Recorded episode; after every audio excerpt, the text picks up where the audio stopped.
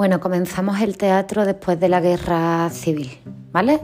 Eh, recuerdo teatros hay dos, solamente dos segmentos cronológicos antes y después de la guerra, ¿vale? Pues venga, teatro después de la guerra.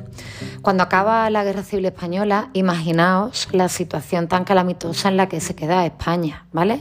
Nuestro teatro tiene que enfrentarse a tres grandes problemas. En primer lugar, eh, imaginaos la crisis económica en todos los sentidos, ¿no? Pero económica que hay.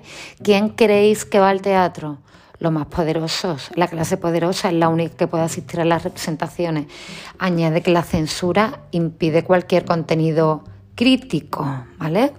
Otra cosa, eh, segundo problema, un corte bárbaro con respecto a lo que había sido el teatro anterior a la guerra, ¿vale? Ese teatro innovador del que hablábamos.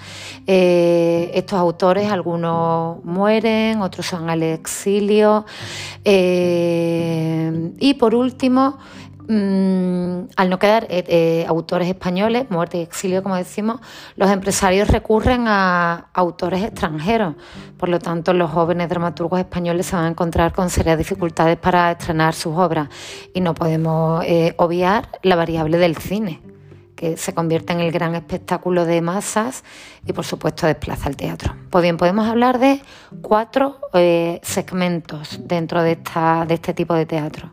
El primero, la inmediata posguerra del 39 al 55. Segunda, 55-65. Tercera, 65-75. Y cuarta, desde la democracia. Primera, del 39 al 55. Vamos a encontrar tres tendencias principales.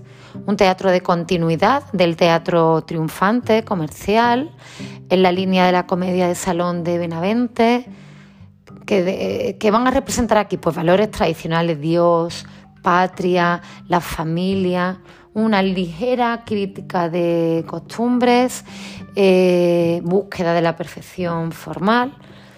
En segundo lugar, un teatro cómico de risa fácil, pero eh, es un teatro que busca renovar la risa, intentando provocarla mediante eh, el absurdo, eh, esta forma de teatro había sido iniciada con algún coqueteo antes de la guerra y ahora adquiere su esplendor con nombres como Miguel Miura, sobre todo, y Edgar Neville. Y en último lugar, dentro de esta primera etapa del 39 al 55, el teatro existencialista. Son unas obras que pretenden representar, como su propio nombre indica, los conflictos existenciales del ser humano. La soledad, la falta de sentido en la vida, el fluir del tiempo. Eh, a estas preocupaciones existenciales se le unen preocupaciones eh, sociales, pero con mucho cuidado, ¿vale? Mucho cuidado porque había que sortear, había que burlar la censura del momento. Aquí tenemos nuestra obra eh, sobre la que tenemos que trabajar, que es Historia de una escalera. ¿Vale? Esto es lo referente al primer periodo inmediata posguerra del 39 al 55. Segundo periodo, 55-65, en lo que llamamos el teatro social, el teatro de protesta y denuncia.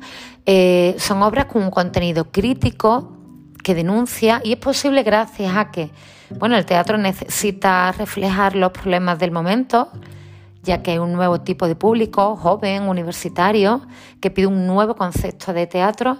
Hombre, que ya la censura se nos ha relajado un poquitín y se puede estrenar alguna obra políticamente comprometida, tampoco mucho, pero, pero bueno.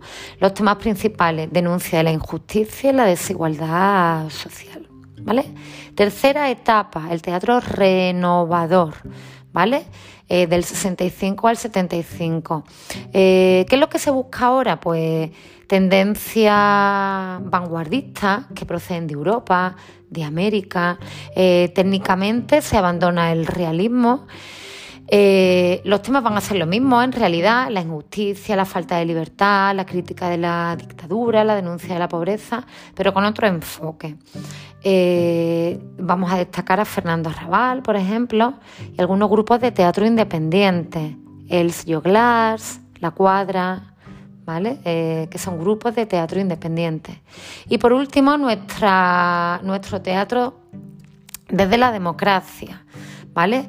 progresivamente es una realidad que nos encontramos con que de una manera paulatina están desapareciendo los autores teatrales. Eh, ¿Motivos? Pues que los empresarios no se arriesgan con obras eh, de autores jóvenes eh, y que los teatros, los empresarios, evidentemente prefieren ir a lo seguro y representar autores clásicos con la supuesta intención de proteger y difundir nuestra cultura.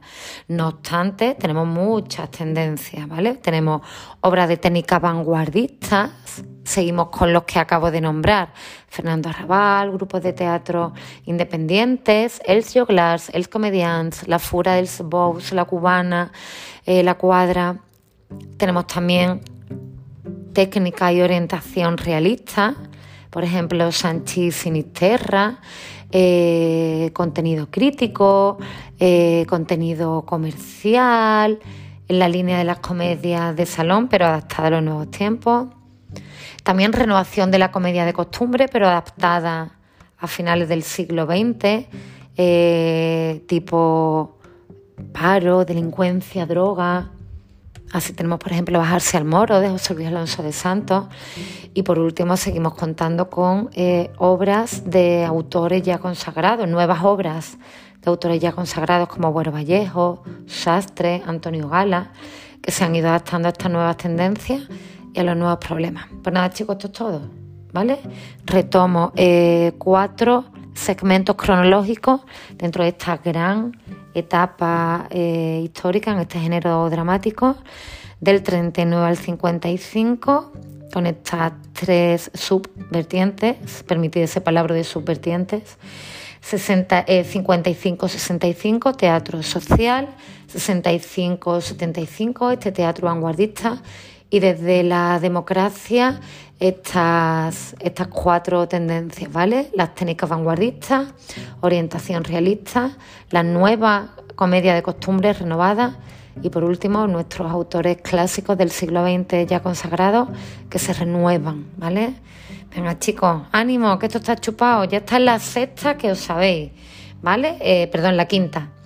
La narrativa la hemos terminado, con esta acaba el teatro y solamente nos queda la lírica. Venga, chicos, que esto está chupado.